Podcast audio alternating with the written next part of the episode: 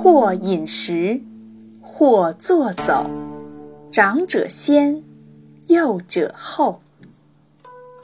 他的意思是说，对待长辈应该懂得礼让，吃饭时让长辈先动筷子，就坐时让长辈先入座，走路时让长辈先行，晚辈后行。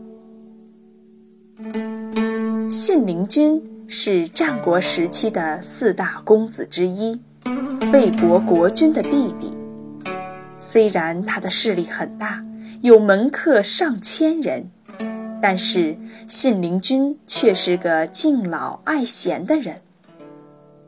有一次，他听说有一个看城门的老人叫做侯嬴，非常的有贤德，他就十分郑重地前去请教。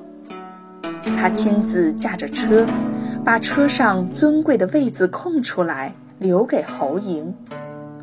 侯嬴也知道信陵君的名声，要看看他敬老爱贤是不是真的。所以信陵君去接他的时候，他就故意装出傲慢的样子。但越是这样，信陵君对他就越加的恭敬。侯嬴见状，知道信陵君的敬老是真心的。于是，痛快地答应做了他的门客。